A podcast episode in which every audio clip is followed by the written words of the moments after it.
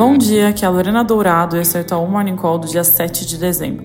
Começando lá por fora, nos Estados Unidos teve a divulgação do ADP de novembro, que é uma espécie de métrica complementar do payroll, que inclusive sai amanhã, e o dado mostrou que 103 mil novas vagas de emprego foram criadas no setor privado, abaixo da expectativa do mercado, que estava em 130.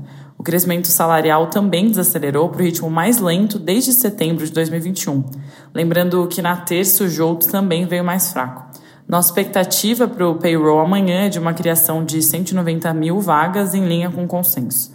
Na China teve dado de balança comercial de novembro saindo e na comparação ano contra ano as exportações tiveram sua primeira alta depois de seis meses de queda, crescendo 0,5%. As importações, por sua vez, caíram 0,6% no mês, depois de uma alta de 3% em outubro. Na nossa visão, mesmo com esse desempenho melhor das exportações, talvez seja muito cedo para dizer que o setor externo está se recuperando e, consequentemente, suportando o crescimento chinês. Ainda mais considerando uma base de comparação fraca e o fato de que novembro costuma ser um mês bom para exportadores, já que a demanda por bens começa a aumentar por conta do Natal e outras datas comemorativas.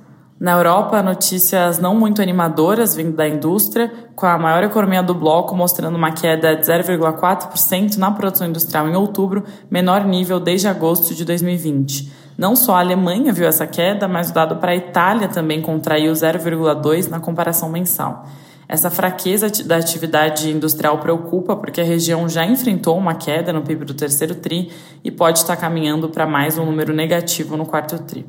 Vindo para o Brasil, após meses de impasses, o parecer do deputado Danilo Forte ao projeto da LDO de 2024 deve ser protocolado ainda hoje. Está marcada uma entrevista do deputado à imprensa às 11h30 para explicar as alterações que fez na proposta do governo.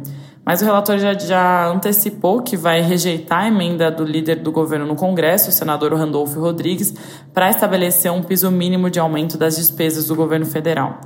Além disso, estava previsto para hoje a sessão no Congresso para analisar os vetos presidenciais, como, por exemplo, o veto da desoneração da folha de pagamentos, mas Pacheco e líderes do governo no Senado resolveram jogar para quinta-feira da próxima semana.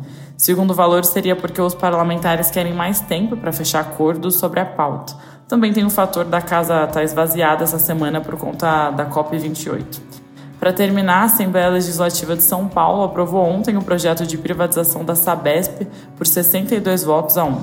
Para ser aprovado, o projeto precisava de maioria simples, ou seja, 48 votos. É isso por hoje, um bom dia.